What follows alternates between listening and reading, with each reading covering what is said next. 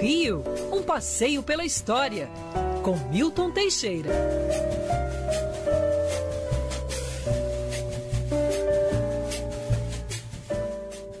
Professor Milton Teixeira está aqui conosco, grande professor. Hoje não temos Rodolfo Schneider, mas teremos a honra nessa sexta-feira, semana tão difícil, tão dura, tão pesada para quem faz jornalismo, especialmente no Rio de Janeiro, é sempre um bálsamo de tranquilidade e de informação essa coluna. Professor Milton, bom dia. O que temos para nos informar e educar hoje? O que a história nos contará? Bom dia a todos, bom dia ouvintes. Não, eu recebi vários pedidos de ouvintes para falar de determinadas regiões do Rio. Eu vou ter que selecionar. Um deles foi a Ilha do Governador. A pessoa queria saber o local, a história da ilha, onde, ela, onde ele morava, né?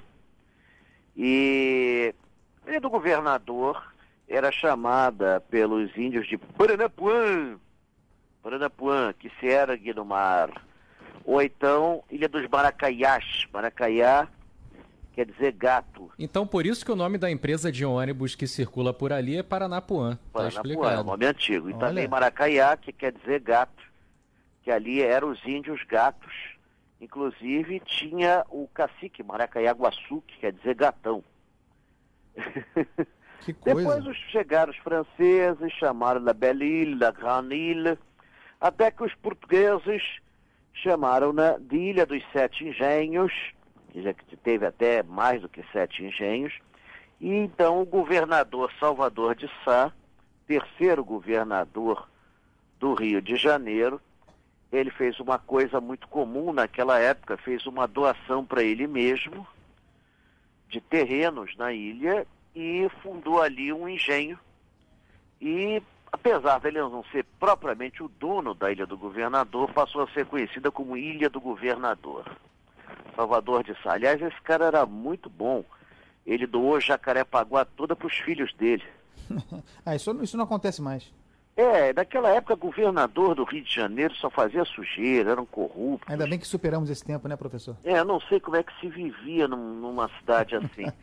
Mas, seja como for, uh, ali no século XVII, na ponta do galeão, é, tinha um estaleiro onde foi construído um maior galeão português, o galeão Padre Eterno. Então, por isso que o local ganhou um nome Galeão. Depois, D. João fez uma casa de campo na ilha, Posteriormente, a princesa Leopoldina fundou até um zoológico ali. Mas no século, a linha do governador só vai ter desenvolvimento com a chegada das barcas no século XIX e no século XX com a construção de duas pontes.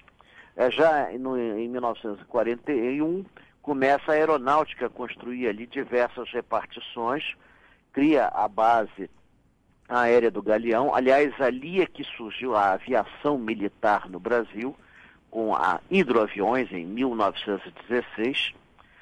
E ela tem, era a maior ilha da Baía de Guanabara, com 52 quilômetros, e desde 1977 abriga o maior aeroporto da região, que é o aeroporto internacional, o aeroporto Tom Jobim, que na época era chamado de aeroporto supersônico e tudo mais com a maior pista, uma das raras que podia, onde podia pousar o saudoso Concorde. A Ilha do Governador hoje é um importante bairro da cidade, é, tem prédios baixos por conta da aeronáutica e tudo mais, e recentemente ganhou pontes novas por conta de eventos que foram realizados ali. É, outra figura, outro local que também perguntaram, outro ouvinte perguntou o que, que é o bairro do Encantado. Por ah, que sabia, que, sabia, professor, que eu sempre tive essa curiosidade sobre a origem desse belíssimo nome, bairro do Encantado. Que bom que alguém Encantado. pediu. Encantado, é, não tem nenhum príncipe ali, não. é um bairro, é um bairro da região do Grande Meier, e tem com os limites Água Santa, Piedade, Abolição e Engenho de Dentro e cortado pela Estrada de Ferro Central do Brasil.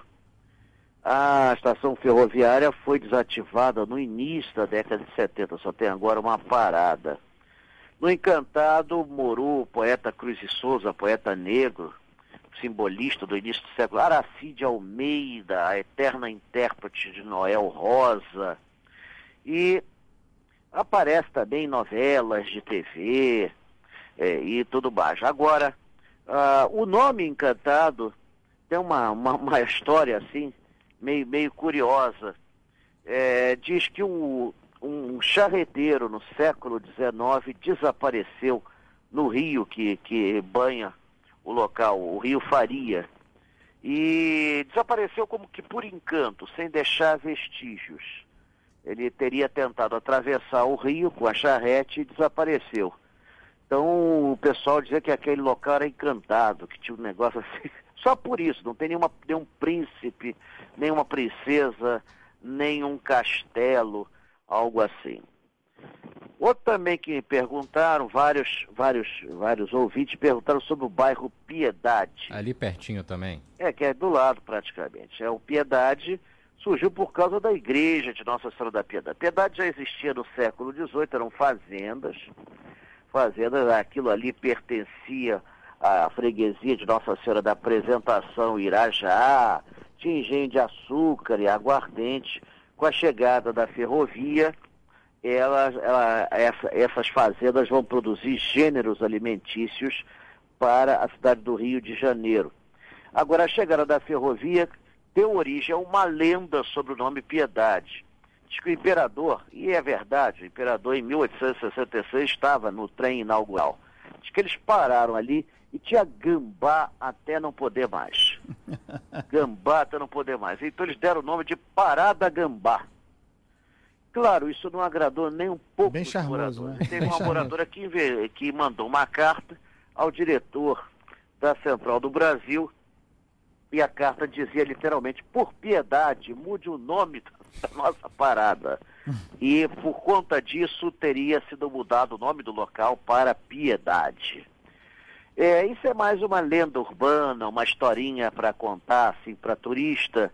Na verdade, é a capela de Nossa Senhora da Piedade, que ainda está lá, é que deu o nome ao local. O bairro da Piedade era famosa pela sua universidade, Gama Isso. Filho, famosa Suburbone. Suburbone de grandes méritos do passado, mas que, como tudo nesta terra, entrou em decadência e hoje pertence a um passado. Virou só o esqueleto ali. Professor, é, tem para a semana que vem, tá? É, tem um ouvinte aqui no chat, o Ted. Ele diz o seguinte: Professor, nós moradores da Selva de Pedra gostaríamos do seu relato sobre a história desse famoso quarteirão ali entre Lagoa e Leblon, antiga favela do Pinto. Professor, é uma história muito importante. Será que na semana que vem a gente pode falar sobre isso? Pode, pode, se bem que isso aí já é 50% da história, mas tudo bem.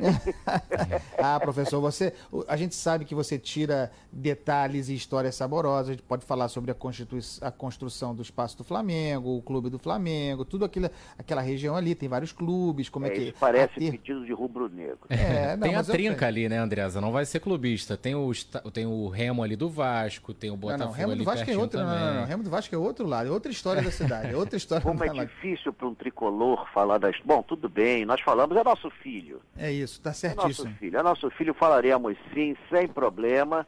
É um assunto interessante. E, a meu ver, que continua na ativa, haja vista que a Cruzada São Sebastião, que surgiu ali próximo, né, tem muito a ver com as mudanças que ocorreram no bairro do Leblon. Mas, seja como for, é, é um assunto, é um assunto interessante, é um assunto interessante. Surgiram outros também, tem gente aí pedindo, mandam para mim, mandam para Band, eu mando para Band. Isso é maravilhoso, isso é maravilhoso. Então fica assim essa sugestão. Professor, E tem pa... nosso eu passeio, passeio- passeio, professor, o povo quer saber. É, o nosso passeio vai ser numa data diferente agora.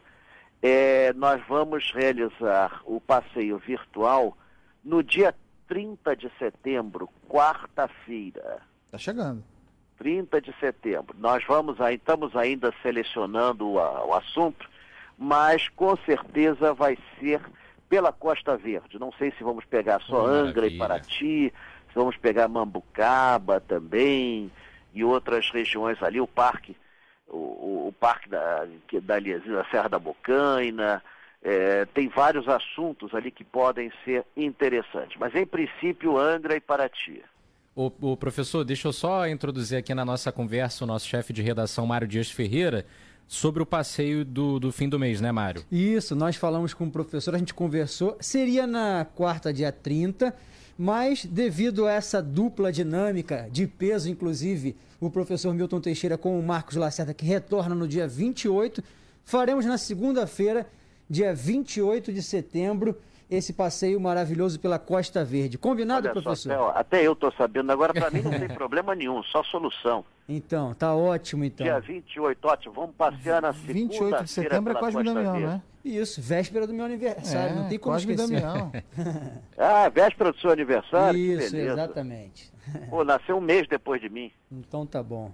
Tá certo. Já tá no nosso site, nas nossas redes sociais, já tá, a chamada já, tô, já pro dia Eu já tô na fila. A gente reforça também na sexta-feira que vem, ao longo das Com próximas certeza. semanas. Ah, sem problema. Pode estar certo que vamos comunicar. Dia 28, portanto, remarcada a data, 28, meio-dia, Costa Verde, com a dupla de peso, a dupla mais pesada da Band, Marcos Lacerda e Milton Teixeira. Professor Milton, muito obrigado. Uma excelente sexta-feira, bom final de semana. Até qualquer hora aí. Um abraço. Igualmente para vocês também. Obrigado a todos.